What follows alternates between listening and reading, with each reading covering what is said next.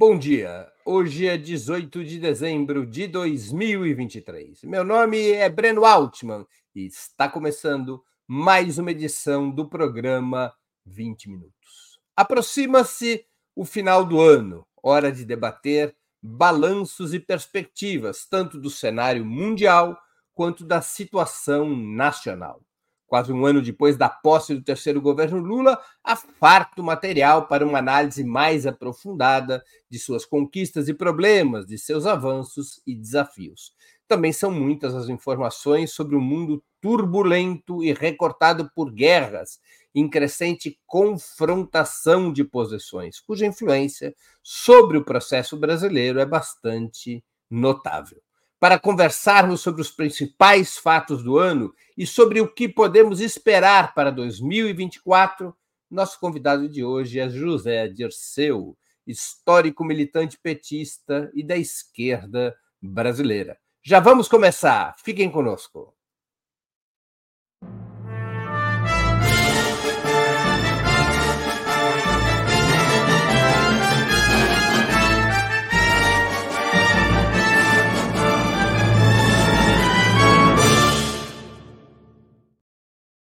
Bom dia, Jadir. Muito obrigado por aceitar nosso convite. Uma honra ter novamente sua presença no 20 Minutos. Bom dia, Breno. Sempre um prazer estar no Opera Mundi. Uh, uh, seria possível interpretar os principais fatos da conjuntura mundial, como os conflitos na Europa Oriental e no Oriente Médio, como sintomas de uma crise estrutural da hegemonia norte-americana sobre o planeta, que foi sendo forjada a partir do colapso da União Soviética em 1991? Eu acredito que sim. E eu acredito que está se agravando. Tanto a situação política, econômica interna nos Estados Unidos, aliás, visível o aumento da pobreza e da desigualdade no país. Né? O, o de sempre, o 1% da população controlando a renda nacional e não pagando impostos correspondentes. Há, evidentemente, estagnação nos Estados Unidos na renda e há um empobrecimento. E há uma divisão política. O risco do Trump vencer as eleições e paralisia, vamos dizer assim, do governo Biden. O Biden era para ter 60% de aprovação, se levar em consideração a agenda que ele adotou de reindustrialização, de incentivo ao avanço tecnológico, na disputa com a China, e mesmo medidas com relação à saúde, ao meio ambiente, até a questão da defesa dos sindicatos, até a presença dele na greve em Detroit. Ou por razões da, força do conservadorismo norte-americano, do Trump, ou por causa da guerra da Ucrânia e agora por causa da questão palestina, a verdade é que os Estados Unidos, cada dia que passa, se vê frente a novas potências, são potências médias mundiais. E a China, apesar da guerra comercial e tecnológica americana e da pressão utilizando é, Taiwan, a China avança, vai crescer 5%, está na, totalmente voltada para a economia do conhecimento. O crescimento chinês não se apoia somente nas exportações e ou no mercado interno habitacional, né? se apoia no conhecimento. E vai, está passando nos Estados Unidos, mesmo com as sanções, é, nada disso funcionou. Porque, inclusive porque a Europa e os Estados Unidos dependem também do mercado chinês, não é só nós aqui dos investimentos e, e, e do mercado chinês. E o caso da Rússia, é evidente a derrota da Europa e dos Estados Unidos sobre a questão da guerra da Ucrânia, certo? Que vai terminar. Haverá um acordo, porque não há nenhuma hipótese, até porque o Zelensky está sendo contestado internamente. Haverá uma solução. Portanto, o Irã, a Turquia e temos a Índia, e se nós olharmos os conflitos na África, e mesmo a questão palestina, aonde Biden se alinhou totalmente a Netanyahu e a política de Netanyahu, agora procura se distanciar, procura um cessar-fogo. O que aconteceu foi objetivo Israel é praticamente eliminar a faixa de Gaza, a presença palestina na faixa de Gaza, e consolidar a presença de 700 mil colonos na Cisjordânia que estão expulsando os palestinos. Já tinham expulsado as melhores terras, das mais férteis, do acesso à água. Na verdade, nunca houve uma Palestina, uma autoridade palestina com independência. Né? Os acordos de Oslo eram meia independência, quase que uma independência de mentira, a gente faz de conta. Né? A verdade é que acelera a mutilaridade e principalmente a presença de potência. E vem aí agora a Indonésia, vem aí a Nigéria e o Brasil mesmo, com a liderança do presidente Lula, ocupa um lugar no mundo. Então, eu, eu sou do, e, a, e a Europa enfrenta o problema do crescimento da extrema-direita. Agora, Antes da gente detalhar esses assuntos, você acha que a resposta estratégica dos Estados Unidos a essa crise de hegemonia é a de uma escalada militar planejada, ou seja, é, recriar aquele ambiente que houve na Guerra Fria, até mesmo de uma maneira mais intensa, provocando seguidos confrontos militares, apostando que essa fórmula poderia desgastar a China e renovar a economia americana? A guerra é a solução do sistema americano? Na verdade, foi o caminho escolhido pelos Estados Unidos no Afeganistão, no Iraque, na Síria e na Líbia. Na Síria, eles foram detidos pela Rússia e pelo Irã. E não acredito que Taiwan seja esse caminho. Acredito que é mais um instrumento a mais de pressão sobre a China. Mas não funciona, não funcionará. O desenvolvimento da China nos próximos 10 anos provará isso. E a Europa está em crise, né? Crise de estagnação econômica, crise por causa da questão dos custos da energia, crise por causa da rejeição à imigração, e crise porque é, a Europa, demograficamente, a população não crescerá mais. Então, a imigração, porque se nós olharmos os Estados Unidos, com todas as medidas que são tomadas contra a imigração, muro, deportação em massa, tudo, 2 milhões e meio de imigrantes entram nos Estados Unidos todo ano. Isso é um fato. Viu? Então, acredito que os Estados Unidos vem perdendo realmente. Não vou nem falar das guerras na África, né? Na Etiópia, na Somália, no Iêmen, ali na, entre o Mali, no, na, na Europa. Eh, na África Ocidental. Não, não Magré, né? abaixo do Magré, que nós estamos vendo também guerras. Né? Acredito que o que é necessário é uma nova governança mundial e novas regras. Né? Isso é que o Brasil, inclusive pela voz do presidente Lula, tem levantado a reforma do Conselho Segurança e a inoperância da ONU, inclusive na questão palestina. Porque o que está acontecendo na questão palestina é algo é, beira, apesar que toda vez que se fala nisso se protesta, né, os setores, é, o governo, seja o governo ou seja entidades que representam os judeus em todo o mundo, é um genocídio, porque é uma política 20 mil mortos, 10 mil crianças, 60, 70 jornalistas mortos. O que está acontecendo? O que, que é isso? Qual é o nome disso? Na verdade, isso não pode ser resposta ao que aconteceu no ataque do Hamas a Israel, que pode ser condenado, mas isso não justifica hipótese alguma o que Israel está fazendo. Além da questão de fundo, que não há dois estados né, e não há uma representação política dos palestinos, na verdade, né? e há um, uma segregação racial, há um apartheid evidente, certo? Cidadãos de segundo. E eu, às vezes, vejo que há uma tendência muito forte em Israel, espero que ela não seja majoritária, de simplesmente encerrar a questão palestina, transformar os palestinos, como já existem 2 milhões de árabes israelenses, né? Cidadãos de segunda categoria, expulsá-los de Gaza, tomar toda a Cisjordânia, ou seja, é, é te, aí é a teoria do grande Sião, né? é, que não pode ser, quer dizer, desrespeita qualquer direito internacional. Acho que é uma questão que os Estados Unidos também, e Biden está pagando um preço interno nos Estados Unidos por isso, na juventude, não vou nem dizer nos árabes americanos, porque também a, a população judaica americana é, é, é enorme, vai passar de um milhão e meio. Certo? Eu estou dizendo na juventude, nas universidades. Por mais que o argumento que existe uma corrente, um crescimento do antissemitismo, existe um crescimento ao, e uma oposição ao que está acontecendo nesse momento na Palestina.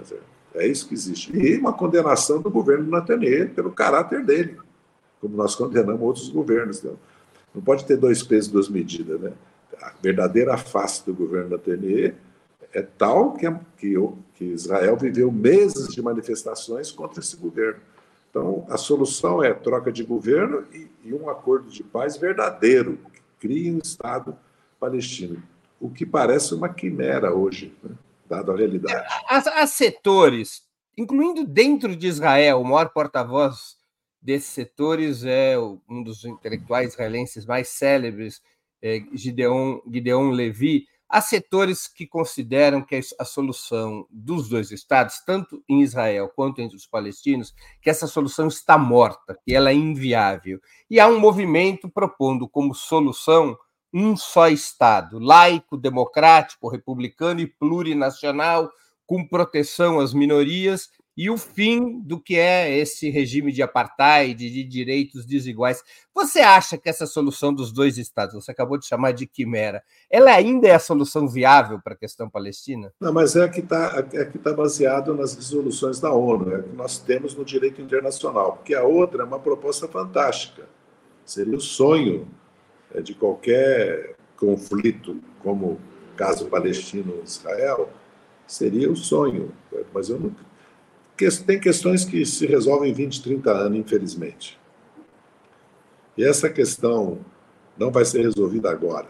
O importante seria um, cessar-fogo e não se permitir que Israel, que o governo Netanyahu, consolide a expulsão dos palestinos de Gaza e a ocupação da Cisjordânia, porque aí nós já teríamos, de fato, certo, a construção do Grande Sião. E a expulsão dos palestinos, como, acontece, como acontece com os curdos, que não têm nação, é, estão, estão, estão, vivendo em dois, três países, na Turquia, no Irã, é, no Iraque. Certo? Na verdade, hoje os palestinos vivem na Síria, 500 mil, vivem na, na Jordânia, 3 milhões, certo? E, e pelo mundo. Certo? É, e vivem na Cisjordânia, que já começa a chamar de Samara Judéia, né? não é nem mais a Cisjordânia. Certo? Então, é, é muito complexa essa situação e não há hoje. A, essa questão reflete a ausência de, de, do direito internacional e de um governo mundial. Essa, a verdade é essa. Zé Disseu, como explicar a divisão da esquerda mundial e também da brasileira em relação à questão palestina? Há setores na esquerda europeia, mesmo na esquerda brasileira e em outros, em outros rincões, que é, não participam ativamente da solidariedade a resistência palestina. Ao contrário, há setores de esquerda que é, apontam para o direito de Israel à autodefesa. Como explicar essa, digamos, essa divisão da esquerda sobre a questão palestina? É, primeiro porque, como o povo judeu sofreu pogroms das igrejas, né? Igreja Católica Apostólica Romana e da Igreja Ortodoxa, não foi dos árabes, porque os árabes, pelo contrário, foi quase que um, um refúgio né? seguro e culto porque havia um desenvolvimento naquele momento das ciências no mundo árabe fantástico para Israel. Certo? Então, primeiro por isso. Segundo, por causa do Holocausto, né? por causa da, do genocídio que o nazismo praticou. Certo? E terceiro, por causa da questão do terrorismo, né? é, entre aspas. Né? O ataque que o Hamas fez a Israel certo? criou realmente um choque em amplos setores da esquerda por causa da violência, por causa da morte de crianças, de idosos, de mulheres, por causa dos reféns. Isso tudo ganhou uma, uma dimensão muito grande em todo o mundo. Né? Agora, a questão palestina ela tem que ser defendida. Os direitos palestinos, a sua autodeterminação soberana, senão nós rasgamos todos os princípios nossos. O direito deles, a luta também. É... Quem tem direito à autodefesa são os palestinos, porque eles estão ocupados, eles estão submetidos uma situação colonial na prática, entendeu? Você negar, certo, a quem perde a sua terra, a sua nação, a sua independência, pode perder sua identidade cultural, a sua língua, tudo, é negar a nossa própria realidade. E o mundo já ultrapassou isso, né? O colonialismo é, foi derrotado. Né? Apesar que nós temos a Guiana Francesa aqui na América do Sul, né? algo inacreditável. São coisas do mundo. Entendeu? Eu acredito que tem muito. É um, um mix de questões. Certo? E também por causa da influência e o poder. É, que existe a partir do apoio que os Estados Unidos dá para Israel, que os meios de comunicação também repercutem. Mas essa luta pela mente e corações, Israel perdeu. É, perdeu no mundo, certo? Há evidentemente uma condenação. E o governo Netanyahu já era um governo muito criticado e, dentro de Israel mesmo. Apesar que a imensa maioria do povo de Israel apoia, certo?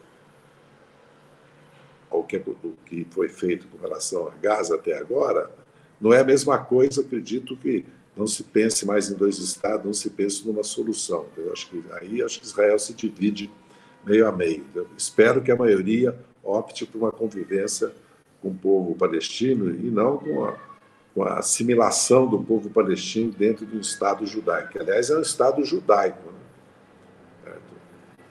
que é uma questão também complexa, entendeu? Que é quase uma teocracia também. Não é uma teocracia porque há uma democracia liberal em Israel, né? até avançada, entendeu? Mas há uma luta dentro de Israel, cada vez mais os ortodoxos da direita crescem. Espero que a maioria não aceite esse caminho. O importante é cessar fogo, o importante é que haja o reconhecimento do Estado de Israel, é preciso reconhecer o Estado de Israel, suas fronteiras, sua segurança. Isso faz parte da nossa política externa, inclusive mas, ao mesmo tempo, nós não podemos abrir mão do apoio ao povo palestino.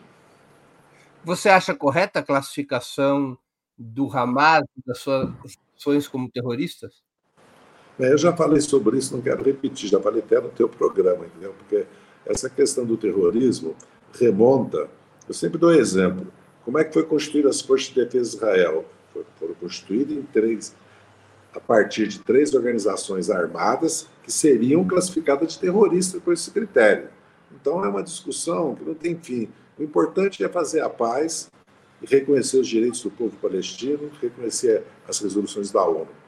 O que dificilmente Israel aceitará, por tudo indica, nos dias de hoje. Então, para falar a verdade, eu não sei qual será a solução. Mas esse não é, é um conflito que tem um impacto mas eu acredito que as questões mais importantes nesse momento, do ponto de vista internacional, são as questões que diz respeito à transição energética, climática, protecionismo cada vez maior, porque todos os países do mundo hoje querem ter segurança alimentar, querem ter segurança energética e tecnológica, inclusive a Europa, inclusive a Grã-Bretanha, inclusive os Estados Unidos. Né? A partir da pandemia, né? e a partir do esgotamento da globalização e da financiarização do mundo, que é evidente que isso está se esgotando. Nós estamos vendo aqui na Argentina a solução entendeu? um governo que vai fazer um, que fez um choque, que o custo todo recairá sobre os trabalhadores, todo o custo recairá sobre os trabalhadores. E mais, 43% desse choque são impostos, volta o imposto de renda, né? imposto de exportação, importação, inclusive é contraditório com o próprio discurso do Milley, que diz que cortaria um braço, mas não aumentaria impostos. Né? Então, tá, é muito contraditório. É, é, a situação mundial hoje exige, em cada caso, certo?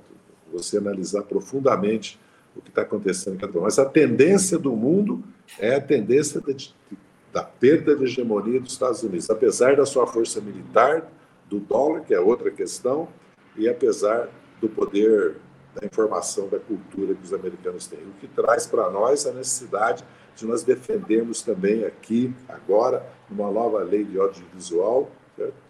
A nossa produção cultural, o nosso mercado, que não pode continuar como está. aliás, a Europa já fez isso, como com relação às, às, às big techs, é, a regulação que já está havendo da internet, dos direitos autorais. Mas o Brasil precisa repensar sua política, que está fazendo isso, né? de, de, crescimento e desenvolvimento, com autonomia. E quando a gente fala em autonomia, a gente fala em tecnologia. Quando eu falo em tecnologia, eu falo em educação e ciência e tecnologia. Quando eu falo em autonomia, eu falo em indústria. A indústria que agrega valor, a indústria que eleva a renda média. O país do tamanho do Brasil não pode se apoiar em minérios, exportação, por mais que haja toda uma cadeia produtiva, né? chega a 25 milhões de trabalhadores, isso do PIB também no agronegócio, né? o Brasil não encontrará solução. O próprio agronegócio necessita de uma indústria aqui no Brasil, de chips, de fertilizante, de produtos farmacêuticos, de produtos químicos, de máquinas e equipamentos sofisticados, de robótica. Vai depender de importação e se há uma guerra, se quebra a logística como quebrou na pandemia. Certo? E se cada país está cuidando de si mesmo, por que, que o Brasil não vai cuidar de si mesmo? E da América do Sul, que é o nosso entorno, nosso destino quase que assim histórico. Né? Zé, quais as razões, na sua opinião, para a submissão praticamente absoluta da União Europeia e do Japão às diretrizes e interesses dos Estados Unidos, ao menos nas grandes questões geopolíticas? Bem, uma das consequências da guerra na Ucrânia foi um retrocesso nas relações né, de autonomia da União Europeia com os Estados Unidos. Bem, a OTAN já vinha sendo o braço americano, né, no caso da Síria e da Líbia. Né? É evidente isso, e mesmo no caso do conflito nos Balcãs, né, quando a Sérvia foi bombardeada. Né? O que é engraçado, é, a Iugoslávia tinha que ser dividida em várias nações, né?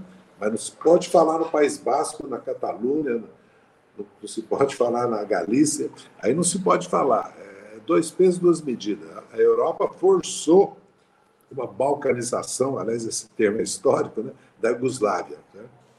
E, ao mesmo tempo, se recusa, em muitos países, a, a autonomia de povos que vivem em em unidade nacional, mas são povos com língua, cultura, é, interesses históricos é, diferenciados.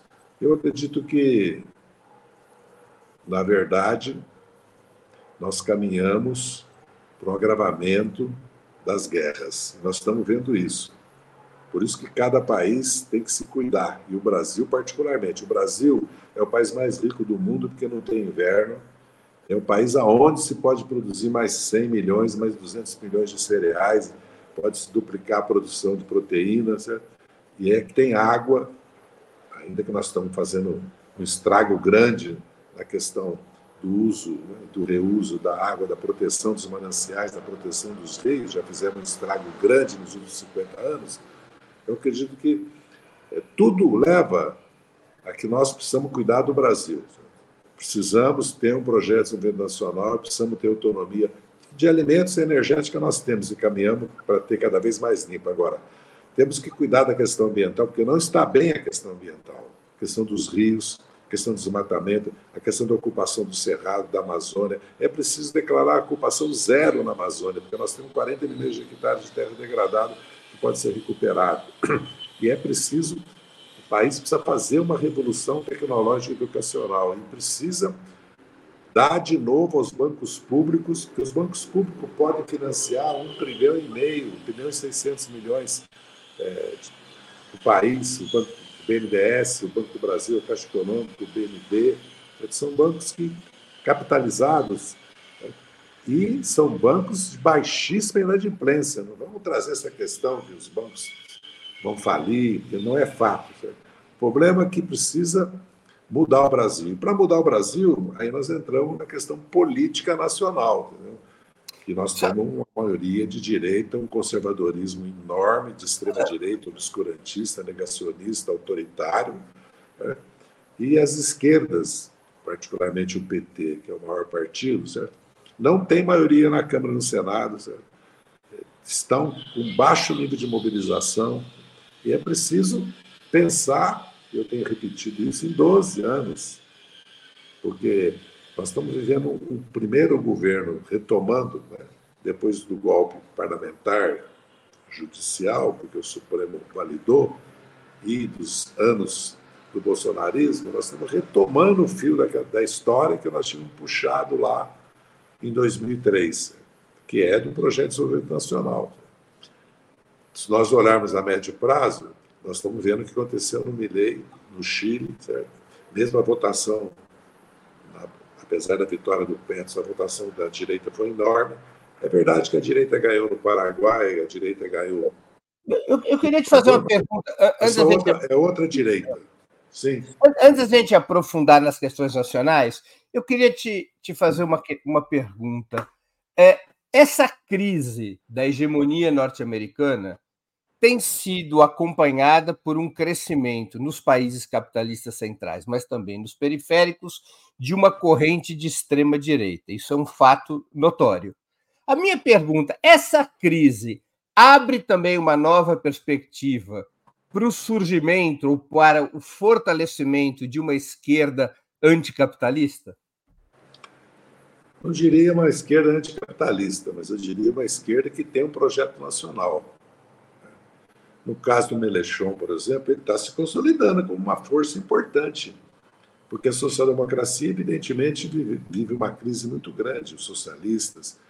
É, é verdade que governam Portugal, governam a Espanha, mas se a Holanda, a Áustria, né, a Bélgica, olharmos a própria Alemanha, a França, onde a Le Pen pode disputar, já quase disputou um segundo turno, aumentou de 21% para 46% a votação. Né? E tudo indica que, que dois terços assim, dos trabalhadores votaram na Le Pen. E no caso da Meloni, que governa a Itália. É, e as forças políticas de esquerda não se reorganizaram com identidade em muitos desses países. É, trazendo para a América do Sul, certo? nós temos o MAS, na Bolívia, que é uma força expressiva de esquerda, né? No Chile, nós tivemos vários governos de uma concertação, eh, e agora o Boric ganhou à esquerda. E tem o Petros, que ganhou também à esquerda. E no caso do Rafael Correia, ele era bastante avançado e continua, as forças que o representam e disputaram as eleições continuam. No caso brasileiro, eh, é um caso atípico, porque nós passamos por 21 anos de ditadura, tínhamos passado por, na verdade, de 30 até 88, nós vivemos a metade do tempo em ditadura, Estado Novo e depois e as tentativas todas de golpe. Nós passamos de 2013 até 2019 por uma repressão jurídica e política muito forte sobre o PT e as esquerdas. E também vivemos a crise do movimento sindical pela automação, robotização e pelas derrotas, reforma previdenciária, trabalhista, terceirização, precarização, fim do imposto sindical, porque era onde se apoiava a imensa maioria dos sindicatos, com exceção de alguns que sobreviveram, metalúrgico, bancário, químico, professores e professoras, certo? vigilantes rodoviários. Mas nós vivemos um momento onde nós não conseguimos retomar o nível de mobilização para sustentar e apoiar a disputa que tem pelos rumos do governo. Porque é evidente que um governo que já se apoiou certo? no PP, partido progressista. Que nós conhecemos historicamente, e no PR, certo? além de ter o PSD e a União Brasil dentro do governo, certo? é um governo com características muito especiais, muito próprias, para dizer o mínimo. Né? Que a presença das forças de esquerda, PT, PSB, PDT, Rede, PV, PSOL, fica desequilibrada. Para resolver isso, é só na correlação de força, na mobilização no convencimento da maioria da sociedade que é preciso dar mandatos de deputado e senador é, aquele que é eleito presidente da República com um programa, senão ele, vai, ele é obrigado a, a coabitar praticamente. Não é um semipresidencialismo, não é um semiparlamentarismo, porque institucionalmente é o presidencialismo, mas há uma coabitação. Coabitação vem da realidade francesa, que quando Mitterrand é eleito presidente, mas perde a, a maioria no parlamento. Ou Chirac, que é da direita, perde a maioria dos socialistas. Né? Nós estamos vivendo uma situação assim. Então, o desafio do presidente Lula e do seu ministério, particularmente do ministro Fernando Haddad, né, e também do BNDES, dos bancos públicos, é aonde você, ou do Ministério da Indústria e Comércio, do Ciência e Tecnologia, da Educação, onde você pode revolver as estruturas do país, colocá-las em, em, movimento, certo? é como fazer política quando a hegemonia liberal é majoritária no Congresso e o mercado financeiro tem um grande poder, porque o Banco Central é o principal, quer dizer, vamos dizer assim, é, o principal castelo, né? É, o principal fortim do neoliberalismo é o Banco Central, que nós estamos com juros de 11,75, como já devíamos estar com juros de 9%. Né? Tudo indica que teremos novas rodadas de 4% em 24, chegaremos a 9,75 no final de 24. Onde haverá, porque a questão do juro é muito importante. O problema todo da economia brasileira é concentração de renda excessiva e juro totalmente irreal com relação. Até porque o juro vai cair, então, estão caindo nos Estados Unidos, tudo indica, e a China vai continuar crescendo pelo menos 5%. Então, o Brasil tem um cenário internacional favorável. E o Brasil pode avançar nisso que eu coloquei aqui, que é no desenvolvimento do conhecimento, a indústria de ponta, entendeu? além de deixar de depender totalmente dos fertilizantes, dos chips, na indústria química, na indústria farmacêutica, mesmo na robótica, de importações, apesar que nós temos uma situação excelente nas contas correntes, na conta comercial e nas reservas. Só melhoraram esses dois anos. E o país cresceu. E vai crescer o ano que vem. Pelo menos 2%. Pode crescer mais, mas depende de resolver essas questões. Vamos capitalizar os bancos públicos? Vamos alavancar os bancos públicos? Vamos iniciar um processo de industrialização? Vamos realmente transformar a educação numa uma questão nacional, numa grande mobilização nacional para mudar a nossa educação em 10 anos, fazer 100. Assim que eu vejo o momento. E um momento muito difícil politicamente, porque nós temos eleições em 24. Zé, eu vou. Nós temos mais de mil pessoas nos acompanhando ao vivo, todo mundo quer ouvir mais e mais as suas opiniões sobre a questão nacional, mas eu ainda tenho um complemento na questão internacional para a gente fechar esse bloco. É, em outro, no, durante o século XX, as crises estruturais que o capitalismo teve fortaleceram uma esquerda anticapitalista, uma esquerda revolucionária, uma esquerda radical. É, não existe mais viabilidade para uma esquerda desse tipo? Ou perguntando de outro modo, por que, que há no mundo uma extrema-direita de massas, mas não há uma esquerda revolucionária de massas? Você que foi um militante da esquerda revolucionária boa parte da sua vida. Não há mais espaço para isso? Fui, não. Continuo sendo. Depende do que nós entendemos por revolução. Porque nós vivemos um período histórico da contra-revolução. Vivemos um período histórico, mais do que isso, do conservadorismo e da extrema-direita. Por quê? Porque o mundo está mudando. Está é, tá mudando tanto que certas bandeiras que eram da, da direita, da esquerda ou da extrema esquerda, hoje são das empresas. A igualdade racial, de gênero, a questão ambiental, mesmo a questão democrática. Então, há uma mudança, um choque entre o mundo velho, que resiste e se ancorou no fundamentalismo religioso, se, se ancorou na família, tradição e propriedade, certo? e o um mundo novo que está surgindo, que não é só o mundo vamos dizer assim, dos trabalhadores, é também de setores das classes médias do próprio empresariado, das próprias burguesias, que estão em choque com o negacionismo, com o obscurantismo. Senão, certo? eles teriam vencido no Brasil, teriam vencido nos Estados Unidos, apesar que o Biden venceu e pode perder a eleição. Então, acho que o surgimento de uma nova esquerda depende muito dos períodos. Eu creio que não se esgotou o ciclo histórico de origem ao PT na década de 70, 80 e 90. Nós somos produto das lutas da década de 70, 80 e 90. E vamos lembrar que o componente religioso estava presente também. Era a teologia da libertação, a SEB e as pastorais. Por isso que nós devemos tomar cuidado quando nós criticamos a presença dos evangelhos na política.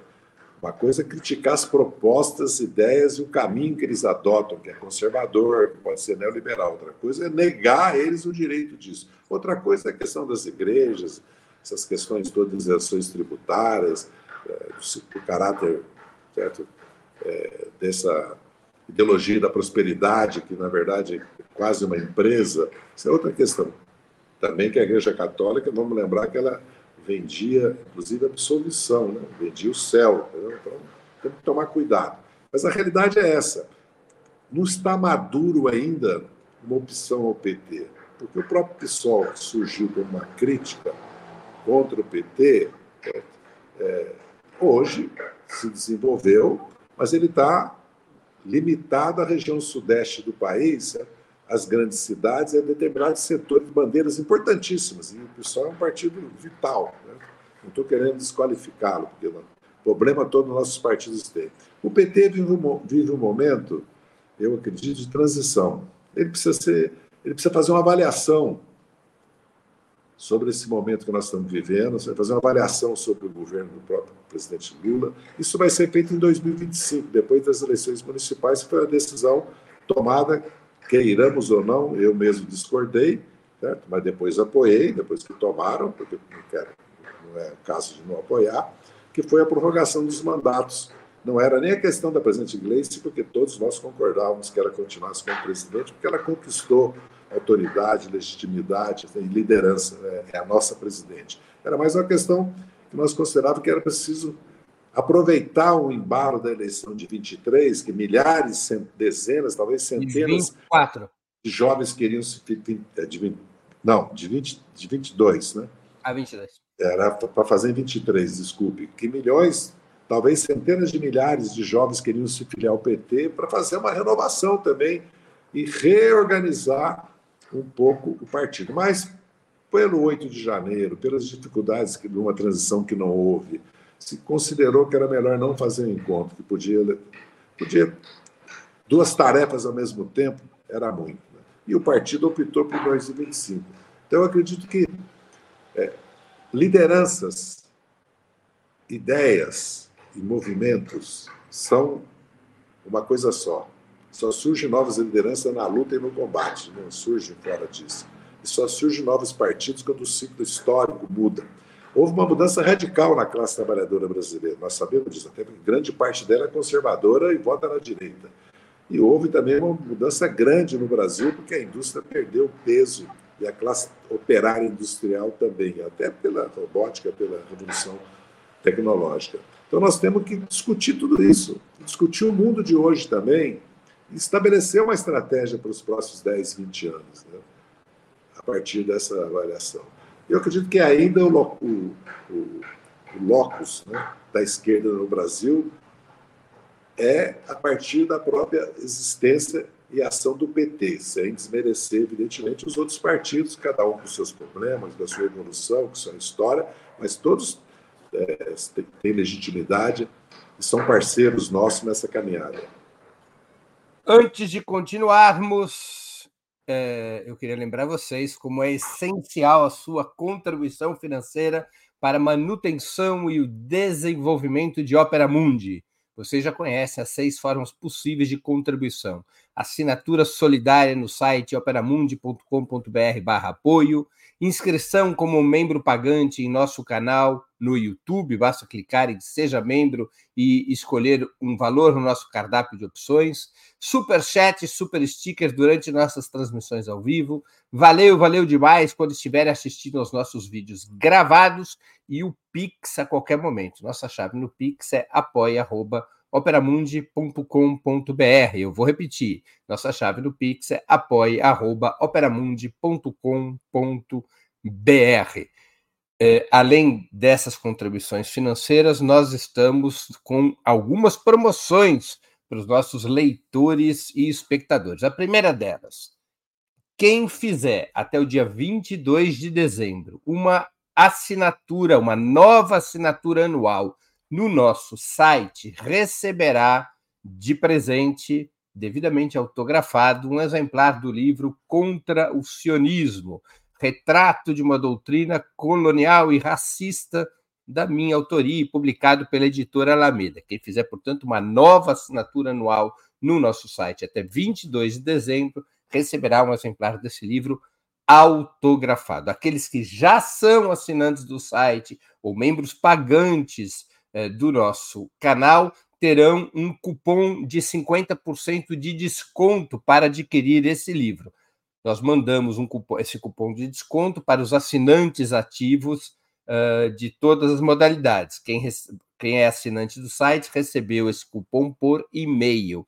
E os membros pagantes do canal têm esse cupom disponível na nossa comunidade. Então, faça agora mesmo a nova assinatura anual, são mais cinco dias de promoção, e você receberá um exemplar do livro Contra o Sionismo, devidamente autografado, como brinde por ter feito essa assinatura uh, anual. Para nós é muito importante a contribuição de vocês, porque, como sabem, nós estamos sofrendo diversos, uh, diversos ataques em função da cobertura que fazemos da situação no Oriente Médio, da situação palestina, com sucessivas desmonetização dos nossos programas. Isso é, a gente perde receita publicitária, que precisa ser compensada pela ajuda dos nossos espectadores e dos nossos leitores. Então, escolha uma dessas formas de contribuição, faça uma assinatura anual, envie um Pix, porque é a ajuda de vocês que permite que a gente sustente e desenvolva um jornalismo cada vez mais eh, independente e de maior qualidade.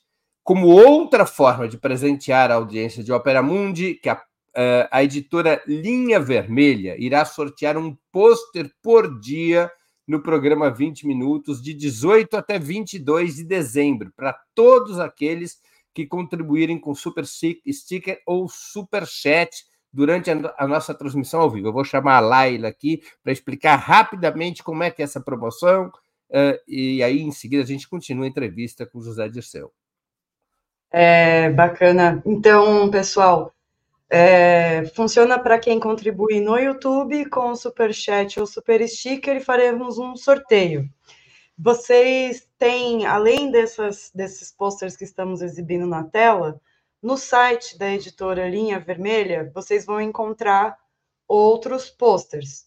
Então funciona como? Você contribui com super chat, super sticker. As pessoas que já contribuíram enviando perguntas, elas vão participar do sorteio no final do programa.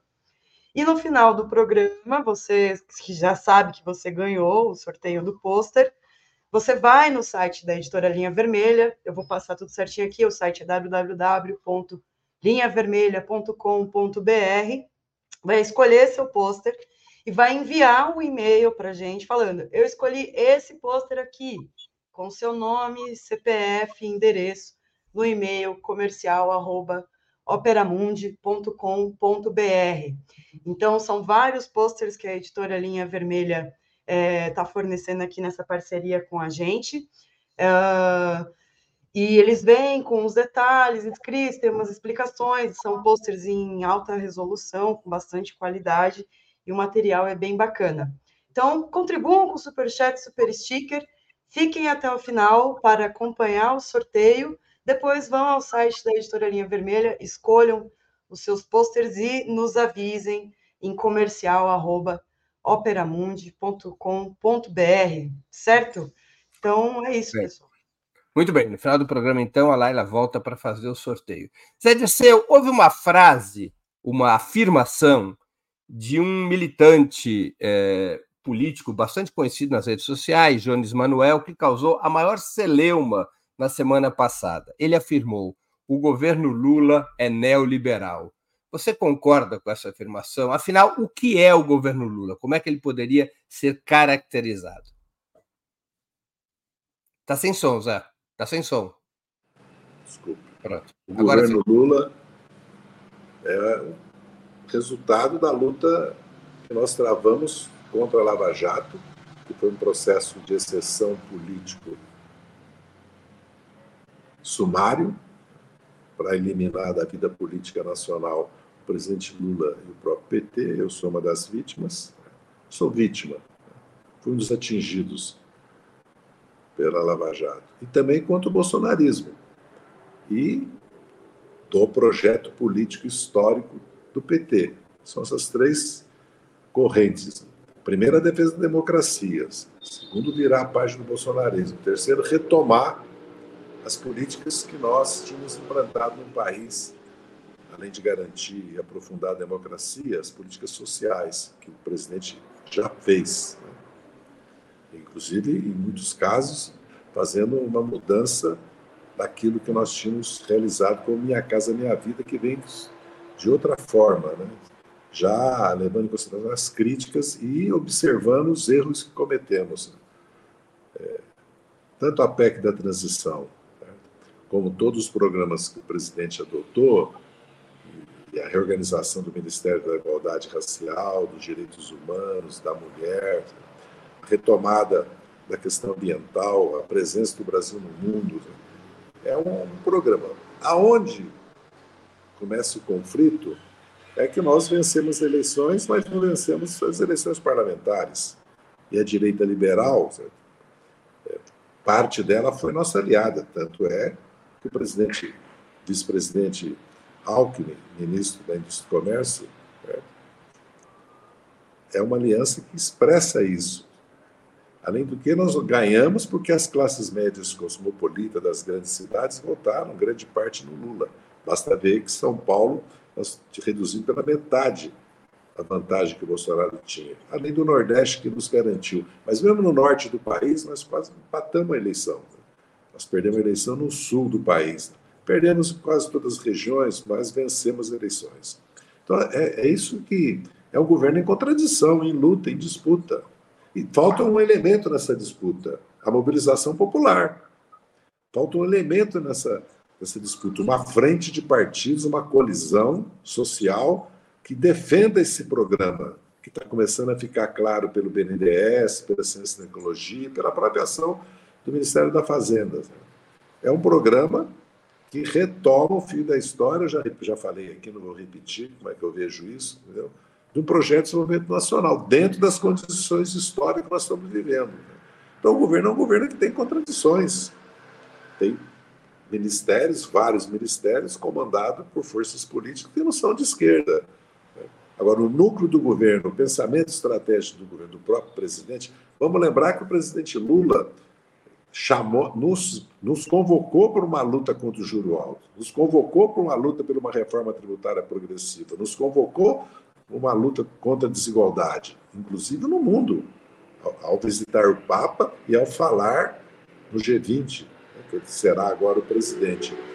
Nós, os partidos políticos que o sustentaram, o apoiam historicamente, que são de esquerda e centro-esquerda, temos que mobilizar a sociedade para defender essas bandeiras. Não pode o Congresso Nacional desconstituir o Ministério do Meio Ambiente e aprovar e agora derrubar o veto é, com relação ao marco temporal e, e nós não reagirmos.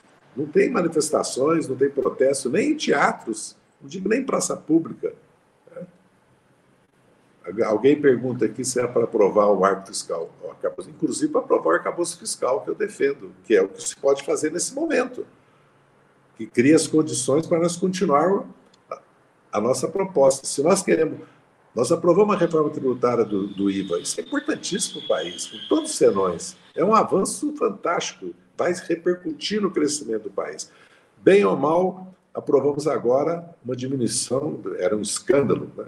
era quase uma, uma, uma ilisão fiscal, uma renúncia fiscal, que utilizava as isenções fiscais do ICMS, como aprovamos, começamos a aprovar impostos sobre os fundos offshore exclusivos, sobre lucros capital próprio, e podemos avançar para lucros e dividendos. É o que se pode fazer nesse momento. Nesse...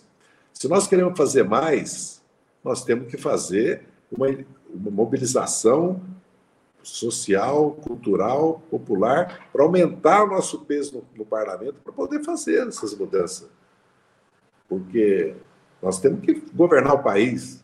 Nós não podemos fazer propostas que serão derrotadas que inviabilizam o crescimento econômico, porque o país cresceu. O país vai caminhar para o desemprego a 5%, é verdade, com empregos de baixa qualidade, baixo salário, mas pra, aí quem resolve isso é a reindustrialização do país. É ela que resolve esse problema, que agrega valor, aumenta a renda, média. Entendeu? Então eu vejo assim, eu acredito que o nosso papel é mobilizar a sociedade para apoiar o presidente Lula, apoiar o governo e apoiar aquilo que nós consideramos que é fundamental, essencial para avançar. Entendeu? Você Essa acha é... que a política econômica do governo é neoliberal? Não. É dentro dos marcos do neoliberalismo? Política econômica não é política monetária e fiscal, e cambial. Eu sempre falei isso. Política econômica é política de desenvolvimento nacional. O BNDES está mudando, Banco do Brasil e a Econômica voltaram a ser o que eram, vai haver investimento em ciência e tecnologia, nós vamos mudar a educação brasileira, vai reindustrializar o país, porque dentro da correlação de força é que nós podemos fazer. Porque nós somos minoria na Câmara no Senado e somos minoria na sociedade, porque a direita está com maior poder de mobilização, maior presença nos territórios e faz a luta ideológica. Então há um problema que nós temos que. que por isso que eu falei, alguns me criticaram, é, que o PT precisava de um congresso. Não é para mudar a direção, não é para fazer disputa interna, é para pensar tudo isso que nós estamos vivendo. Essa discussão que é feita aqui, em vários outros locais, e é, é feita na imprensa também, né, sobre os destinos, os rumos do governo do Lula, precisa ser feita dentro, com a militância, com a base do partido, que são milhões de militantes. Não é só o filiado, não, porque existe o mesmo número de filiados existe de militante que não é filiado no PT. Essa é uma, porque nunca o PT foi tão popular, teve tão boa imagem como agora. Então é mais do que necessário que o PT se faça presente na defesa do governo e também na disputa do governo. Eu não estou negando que precisa disputar o governo. Agora, tudo tem limite. Isso tem que ser feito em comum acordo com o presidente e com o núcleo do governo. Mas é quando o governo insiste, por exemplo, em déficit fiscal zero para o ano que vem, quando insiste numa política fiscal que restringe fortemente o investimento público, mesmo que seja uma lei fiscal melhor que a do teto de gastos. Quando a política econômica é guiada por esses nortes, não significa é, uma, uma orientação que ainda está presa aos marcos do modelo neoliberal? Não, está presa à realidade que nós, de correlação de forças que nós vivemos e o Congresso que nós temos, que vocês sabem que está empoderado, inclusive o próprio Lindbergh Faria estava fazendo um vídeo ontem mostrando a tentativa que se tem dentro da Comissão de Orçamento de colocar quase 50 bilhões em vez de, não me lembro o número que ele citou, 36, nas emendas impositivas. Então, essa é a realidade. O que nós devíamos estar fazendo é mobilizando para aprovar esse primeiro passo que o Haddad deu, que o governo deu, que o presidente da República deu, suponho, Senão nós vamos viver é, um desastre político. Essa coisa de duas táticas não funciona. É uma só. E a tática é: vamos aprovar isso para criar condições para aprovar uma reforma tributária progressiva sobre imposto de renda, lucros e dividendo. Eu tenho a seguinte opinião: nosso papel é mobilizar é, as forças políticas nossas, inclusive isso, para mudar a reforma do ensino, como está perguntando aqui. Está mudando. E tem que mudar. Agora nós podemos perder no Congresso, porque essa é questão do déficit zero. O governo não tem hoje maioria para dizer que não vai fazer déficit zero. O Congresso aprova o déficit zero. Isso ficou claro. Tanto o presidente da Câmara como o Senado deixaram claro isso. Agora, vai fazer déficit zero? Já até precificado que nós caminhamos, se não houver uma mudança na situação de arrecadação e, a, e o e, o, a vitória que nós conseguimos de aprovar essa questão das subvenções, que é uma renúncia fiscal de outro tipo, de 30 a 40 bilhões, foi muito importante. Eu defendo que a gente devia estar apoiando, todo o partido apoiando o Haddad, senão eu não entendo nada. Certo? Se não é para nós apoiarmos, mesmo que nós consideremos que isso é pouco, nós devemos fazer de outra maneira, porque nós estamos lutando contra forças que são muito poderosas muito poderosas. Não são forças é, fracas, são tão mais fortes que nós nesse momento. E nós sabemos que no Brasil há um empoderamento político, inclusive do Supremo Tribunal Federal, até porque a Constituição brasileira tem um caráter, como ela trata, e a constitucionalidade pode ser discutida de educação, de saúde, de previdência, do trabalho, por aí vai, né, do meio ambiente, tudo está na Constituição. Nós fizemos uma Constituição né, que, que, é de outro tipo, vamos dizer assim. Né? E o Congresso totalmente empoderado com a maioria de direita. Então, pensa bem, a vida do nosso presidente e, do, e dos ministros. É uma vida muito difícil. Nós temos que compreender isso. E, e agora, precisa ter canais para discutir isso. E teve canais. O Haddad se dispôs a discutir com a nossa presidente, legitimamente, o rumo da política econômica. Ele foi lá na, numa conferência eleitoral que foi feita, que infelizmente eu não pude ir, porque eu perdi um irmão exatamente naquele dia, lá na minha cidade, Passaquato, o Abel Castro, com 80 anos de idade. Eu queria estar lá. Certo? Então, assim que eu vejo, eu sou muito claro. Se depender de mim, o partido tem que se mobilizar para apoiar as medidas que o Haddad está apresentando. Quer fazer a, a, crítica? Podemos fazer a crítica, podemos discutir, podemos discordar, mas nós temos que apoiar. Porque o governo está precisando de apoio. Todos os temas no Brasil precisam de mobilização, precisam de apoio. Esse é o nosso papel. E preparar, nos preparar para a eleição de 24, que nós temos grande chance de crescer e crescer muito nessa eleição. Essa eleição tem que ser vista como a primeira, porque nós estamos retomando agora, porque nós fomos derrotados em 16 e 20. Nós estamos retomando. Então nós temos que pensar em 24, 28, 32. A vida é assim.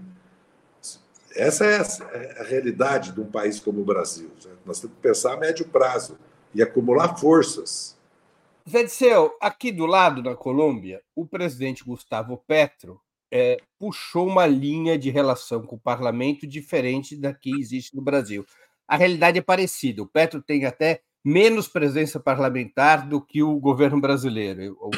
A coalizão que elegeu Petro não chega a 12% do parlamento. Mas o presidente Petro convocou um sistema de atrito e mobilização permanente, de cerco de, do, do, parlamento, e vem conseguindo aprovar reformas, mesmo sem ter maioria. Acabou de aprovar uma importante reforma sanitária. Este modelo em que o presidente da República lidera a pressão social sobre as instituições, poderia ser uma estratégia para essa falta de mobilização que você identifica no Brasil?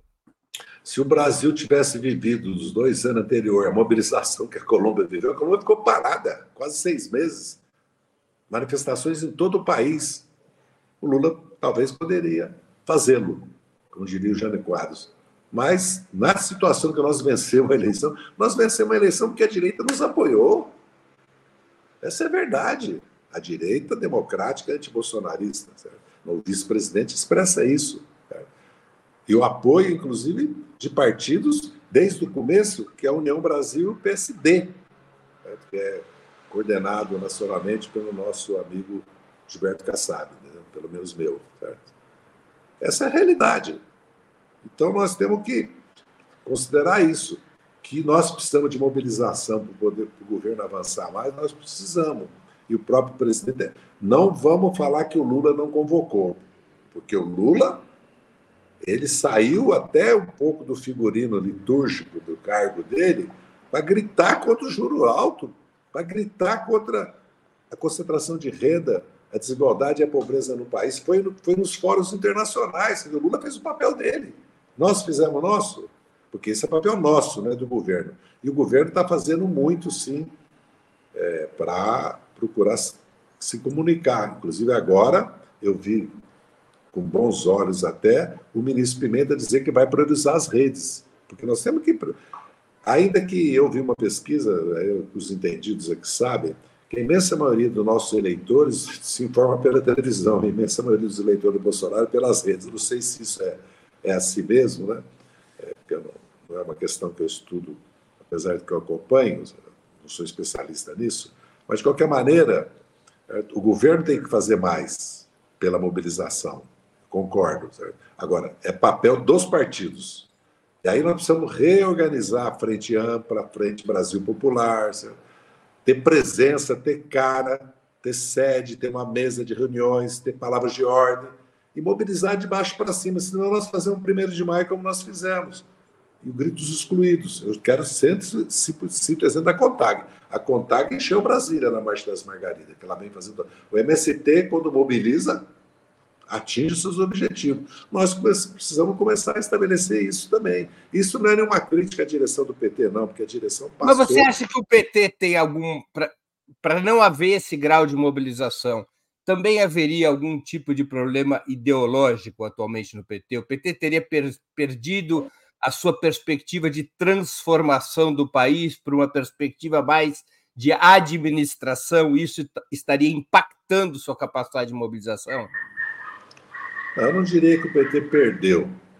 Eu, eu, eu, eu diria que o PT, passando o que ele passou de 2013, porque nós não podíamos sair na rua o símbolo do PT, da CUT, da UST, da CONTAG, não podíamos sair na rua com, com vermelho. Vamos lembrar isso. Então, nós estamos reiniciando uma fase que, felizmente, levou à vitória do Lula, a presidência da República. Então, o partido tem que reiniciar um processo político também. Para isso é importante, já que nós vamos. Agora nós temos uma eleição, nós podemos fazer uma grande mobilização, mas depois vamos fazer um congresso que está marcado já, se depender de mim, um pede uma eleição direta. Eu acredito que é a melhor solução para mobilizar e debater partido, no partido, certo? E fazer uma estratégia para os próximos 10 anos, entendeu? Até 2035, entendeu? Que são duas eleições. Né? A eleição de 26 e a eleição de 30. A eleição de 28 e de 32, entendeu? É assim que eu vejo. Você não acha que está... perdeu a sua natureza, o seu fio, o fio da história dele, a memória histórica que ele representa? O que, eu, o, que eu, o que eu digo é que nós vivemos tempos difíceis no Brasil, né? Porque é, governar, eu, eu sempre digo, nós temos que ajudar o nosso papel é ajudar o presidente Lula, nosso papel é ajudar o Fernando Haddad, porque a situação nossa em Brasília está aí no retrato da reunião da comissão de orçamento que o nosso Lidberg Faria falou uma verdade. O parlamentarismo orçamentário. Então. Você acha que o objetivo da direita é mudar o regime político para semipresidencialismo?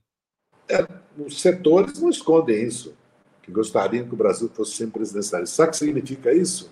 20 anos de governo conservador. A não ser que a gente ganhe uma eleição a Câmara e o Senado. Com os critérios atuais, o mínimo de. Porque o Brasil é o único país do mundo pode ser que tenha outra, eu não saiba, que não é proporcional aos eleitores ou à população a representação dos estados na Câmara, porque a Câmara chama Câmara dos Deputados, não é Câmara Federal. O Senado que é federal, que é três por estado. E não é pouca coisa isso, porque se você multiplicar, 14 estados com 25% da população fazem maioria no Senado, com 42 senadores, né? 3, 4, 12, 3 1, 3 mais 1, 4, 42. A Câmara devia ser proporcional, como não é nos Estados Unidos, em todos os países, é proporcional à população e ao eleitorado. Segundo, nós temos um Senado que tem mais poder que a Câmara, né? porque nós demos poder ao Senado para indicar embaixadores, agências reguladoras, ministros dos tribunais superiores, Banco Central, para julgar, para julgar o presidente da República e os ministros dos tribunais superiores, para autorizar empréstimo dos municípios dos estados. O Senado tem. Né?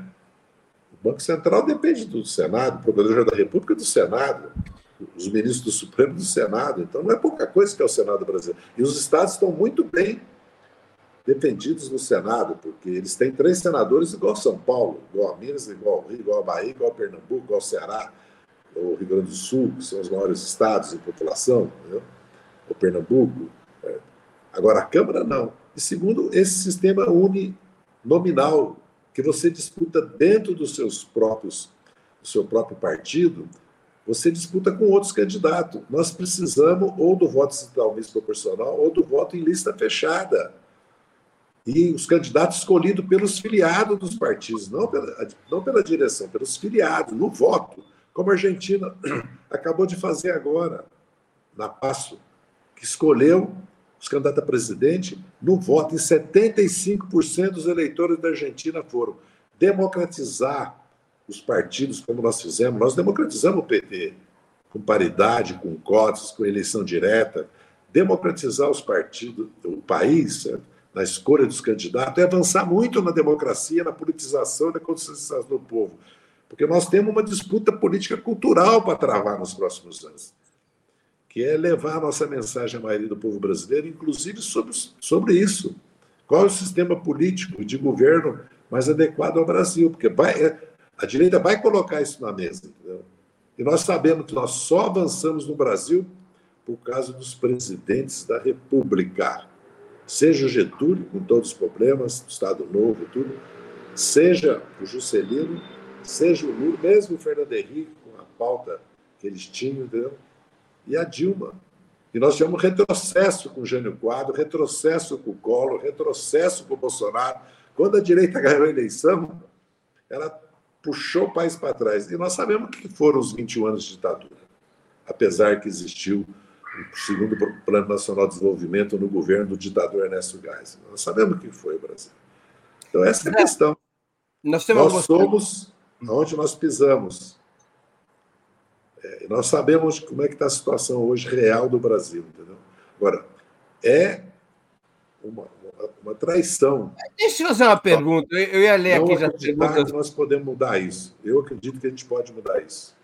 Zé, uma pergunta. É, em outros momentos, a esquerda padeceu, talvez, de ter muita perspectiva estratégica, o socialismo, e ter pouco realismo. No momento, não pode estar padecendo do problema oposto, ter muito realismo e pouca perspectiva estratégica? Você está falando de mim, né? Estão dizendo aí que eu sou muito realista. Não, não é uma pergunta, porque tem. Eu, é, muita gente diz que a política é um equilíbrio entre o realismo, a leitura da correlação de forças, e ter uma estratégia de onde quer chegar para mudar a correlação de forças. Muitas vezes a esquerda teve essa perspectiva sem ter realismo e perdeu. O problema atual não seria o oposto? Tem muito realismo e pouca estratégia, pouca perspectiva? Não, eu, eu, eu vou repetir o que eu já falei. A conjuntura, o momento histórico exige isso. Estamos falando agora aqui. Como encarar o problema da taxação dos ricos? O Lula isentou de imposto de renda uma faixa grande de trabalhadores. Na correlação de força, no momento atual, isso é um grande avanço, porque nós temos que ver isso. Agora, se queremos, vou repetir, queremos avançar mais, então vamos organizar mais nossos partidos, vamos mobilizar mais a sociedade, vamos organizar mais a sociedade, a nossa classe trabalhadora, que é a nossa base principal, e as camadas médias é, democráticas. Mas por que, que não consegue mobilizar e organizar, Zé Dirceu? É, é aí, a pergunta do milhão. Aí é outro programa. Você me convida para outro programa que eu falo. Que eu, eu fui presidente do PT, fui secretário-geral estadual aqui em São Paulo, quando São Paulo era metade do PT. Felizmente deixou de ser. O PT cresceu no Brasil todo. Aliás, é mais forte no Nordeste hoje do que em São Paulo. E fui secretário-geral nacional e fui presidente do PT. Então, eu tenho uma, e acompanhei o PT né, até 2013, porque 2013 2019 eu passei dois, te, dois terços do tempo em algum regime prisional. Então, minha vida foi outro tipo de. Ainda que eu continuei acompanhando, continuei lutando, mesmo dentro do sistema penitenciário. O que eu digo é que nós precisamos ter consciência disso, mudar. É preciso mudar. Muda a situação, muda a realidade, não precisa mudar. Como muda que está sendo feito para mudar a correlação de força? Muita coisa. O Lula, quero repetir, é o que mais prega. Ele dá as palavras de ordem, nós temos que seguir atrás. Ele ter sido eleito mudou a correlação de força, porque nós passamos a ter executivo. Nós temos voltado a ter uma presença parlamentar maior, porque nós diminuímos muito, e ter feito uma aliança ainda que com setores da direita, mudou a correlação de força. A extrema-direita não venceu de novo, porque essa é a mudança da correlação de força do período histórico que nós podemos fazer agora aqui no Brasil. Se nós vamos fazer outra mudança mais à esquerda, vai depender da luta política e social. Deixa eu ler aqui algumas perguntas, só para concluir as perguntas aqui do. Você responde como quiser. Eu leio as perguntas e tento responder. Não, não, não, não, É que tem, é que são tem aqui privilégio aqueles que contribuem com o Superchat. Então, eu vou ler aqui as perguntas Superchat você responde como você achar melhor. O Alberto Alves, não entendo que contribui com Superchat. Não entendo a proposta de um Estado democrático. A Palestina não dominaria tudo pela maioria populacional? O Antônio Silveira, saudações ao Breno e ao Zé. Você tem sido um, um crítico, você, Zé Dirceu, tem sido um crítico à orientação do governo em muitos pontos. Como você sente a recepção da sua fala em Lula e no governo? CF Ramalho, Você não vê que a mobilização deve vir do presidente? Até agora não há um aparelho ideológico disputado pelo governo. Pelo contrário, dinheiro para a Globo. Erickson de Souza Leal, quando teremos de volta a indústria do petróleo como motor do crescimento e desenvolvimento tecnológico? Em um ano, o que melhorou nessa área? É, e o Jorge Schroeder. É, então, será que as conquistas atuais do governo Lula são suficientes para sustentar o próprio governo? Então você escolhe aí o que quer responder, como quiser responder, a gente vai finalizando o programa. Não. Eu mais apoio o governo que critico, na verdade. Isso virou aqui, né? Mas eu critico. Se eu sou ouvido ou não, não sei, certo? Eu tenho boa relação com os ministros, né? todo mundo sabe que eu não sou assim, vamos dizer, é, um lulista, né? mas eu sou, evidentemente, petista até né? O fundo da minha alma, entendeu? E, e, e sou totalmente eh, apoiador né, do presidente Lula, no sentido que a volta dele significou um grande avanço histórico para nós. Nós vivemos num retrocesso histórico. Se o Bolsonaro vencesse de novo, só ele poderia derrotar o Bolsonaro. E nessas circunstâncias, com essas alianças, senão ele perderia. É, bem, as instituições não dependem do presidente só tem que ter maioria no parlamento, senão nós temos que conviver com nomeações dos tribunais, para o Procuradoria-Geral da República, para os ministérios de outras forças políticas. Sempre nós voltamos à mesma questão. Se nós tivéssemos vencido a eleição com 150 deputados do PT, com 20 senadores do PT, seria outra situação, completamente diferente. E com mobilização. Nós podíamos avançar mais. Certo? Petróleo. Lógico que mudou completamente a Petrobras. Muito completamente. Primeiro, deixamos de seguir o PPI, né? paridade dos preços internacionais. Segundo, ela voltou a ser uma empresa de energia. Terceiro, ela voltou a investir no conteúdo local. Quarto, nós estamos nos transformando entre os 10 maiores produtores de petróleo. Nós passamos o Irã e vamos, vamos produzir 4, 5 milhões de barris de petróleo, com todos os problemas que isso traz do ponto de vista ambiental. Certo? E a Petrobras vai entrar no, no hidrogênio, na eólica, certo? E vai, e a Petrobras ela é um motor, como o agronegócio é um motor, a Petrobras também é um motor, os bancos públicos são um motor. Nós temos que ver dessa maneira. Com relação à última pergunta, se sustenta, certo? Sustenta. Nesse momento, certo? É, elas não são suficientes. Aí é outra questão. Mas o governo tem governabilidade com todos os problemas, com vitórias e derrotas. Às vezes, como me disse agora há pouco um companheiro assessor do governo, certo? Nós às vezes é, pagamos pagamos almoço para poder jantar. Nós estamos nessa situação.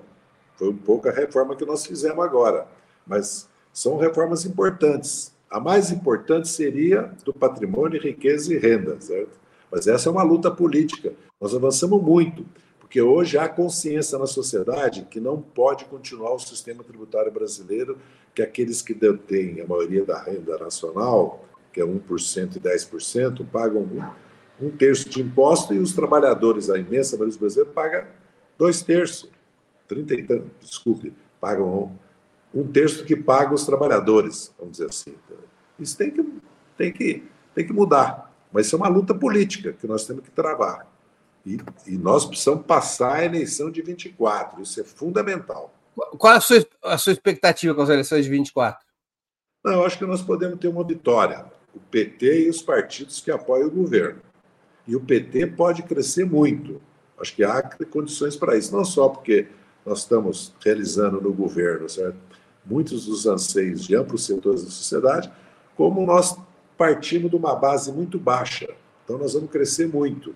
Agora, o importante é que aqueles que apoiam o governo ganhem, certo? ganhem eleições nas grandes cidades, nas capitais importantes, como São Paulo, Minas, Rio. Certo?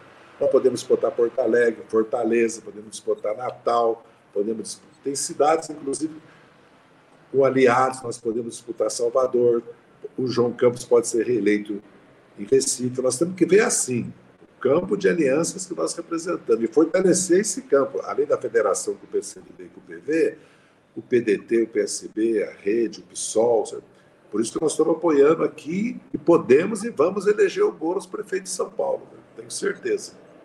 Letícia, nós estamos chegando ao fim da nossa conversa e eu queria te fazer as clássicas duas perguntas que eu sempre faço aos nossos convidados e convidadas antes das despedidas. A primeira, qual livro você gostaria de sugerir aos nossos espectadores? A segunda, qual filme ou série? O filme O Mundo Depois de Nós, que eu acredito que retrata o mundo do neoliberalismo, retrata o mundo da financiarização, retrata os Estados Unidos. É uma ficção científica que eu adoro desde criança. Eu li tudo de ficção científica entre os 13, 14, 15, 16 anos. Depois, sempre fui apaixonado por policial e ficção científica. E o livro, eu não sei se eu já falei do livro da Isabela Weber, da Boitempo, né? Como a China escapou da terapia do choque. Eu acho que é um livro guia para nós brasileiros e brasileiras, guia para nós. Certo? É muito importante ler isso. Tudo que eu falei aqui está é, tá um pouco nesse, nesse como nós vamos escapar, que a Argentina agora vai fazer, da terapia do choque. Como nós vamos escapar do neoliberalismo? Essa é a questão central. Como nós vamos retomar o Brasil para nós mesmos né? e fazer do Brasil aquilo que ele é, que ele é, certo? Um dos principais países do mundo. O Brasil é que às vezes nós subestimamos o que nós somos. Né? O Brasil é muito grande e é um só. Antes, antes de chamar a Laila para fazer o sorteio dos posters da linha vermelha, eu queria me despedir do Zé Dirceu e agradecer, Zé, muito pelo seu tempo e por essa conversa, como sempre, tão interessante e polêmica. Muito obrigado por ter aceito o nosso convite mais uma vez.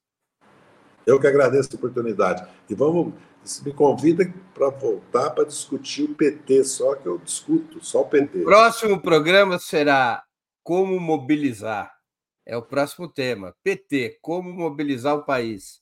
Vai ser o nosso tema daqui a alguns meses, quando o Zé Dirceu voltar aqui ao 20 minutos. Mas o Zé Dirceu também contribui no outubro e esse tema também voltará à baila no outubro. Então, Zé, muito obrigado pela sua presença aqui. Eu agora chamo a Laila para fazer o sorteio do pôster da do Linha Vermelha, da editora Linha Vermelha. Laila quem vai levar o pôster. Muito bem, então estamos aqui, encerramos né, as contribuições, tivemos muitas contribuições, agradecemos sempre o apoio de vocês. É, já estou aqui com os nomes. A última contribuição foi do Alexandre, né? Lembrando que a, a promoção vai ficar é, é possível até sexta-feira, né? Então, todos os programas de hoje até sexta-feira, vocês podem contribuir com super chat, super sticker e participar do sorteio desses posters. Uh, não só vale super chat, super sticker, porque nós também tivemos vários novos membros no canal hoje, que eu acho bacana a gente agradecer. A Laline Casais, que eu acho que já era membro, voltou a ser membro, o Ariel, o Guilherme, certo? Então, mas a promoção só vale para quem fez Superchat Super Sticker, certo, gente? Então, até sexta-feira vocês podem é, fazer as suas contribuições. Então, vou fazer o sorteio aqui e informo novamente como que vocês devem proceder. Sorteando um nome, então. A Sandra Coutinho contribuiu agora. Vou colocar a Sandra Coutinho aqui, porque ela sempre acompanha o canal e está sempre com a gente fazendo os apoios dela. Então, agora está encerrado, tá, gente? Então, 3, 2, 1. Li Fabrini. Li Fabrini sempre acompanha também a gente aqui. Você ganhou um pôster da editora Linha Vermelha. Agora, atenção. O procedimento é o seguinte: você tem o site da Linha Vermelha, www linhavermelha.com.br. Você entra no site, escolhe o seu pôster, qual pôster você vai querer, tá? E escreve para gente em comercial operamundi o pôster que você escolheu, o seu nome, o CPF e o seu endereço, tá certo? Então, ó, o site da linha vermelha eu tô deixando aqui nos comentários do YouTube, tá, Li Fabrini? Você entra lá, é, escolhe o seu pôster e escreve para a gente o nome, o CPF, o endereço certinho no e-mail comercial arroba operamundi.com.br, certo? Então, parabéns, você ganhou o sorteio. Espero que é, dê tudo certo aí, tenham boas festas, bom fim de ano. A gente se vê novamente nos próximos programas aí, beleza? Muito bem, Li Fabrini, cumprimentos por ter ganho por ter ganho o sorteio aqui do pôster da linha vermelha. Também agradeço a todos e todas que assistiram ao programa e que contribuíram, especialmente aqueles e aquelas que puderam fazer contribuições financeiras ao nosso site e ao canal de Opera Mundi no YouTube. Sem vocês, nosso trabalho não seria possível e não faria sentido. Um grande abraço a todos e a todas. Feliz 2024.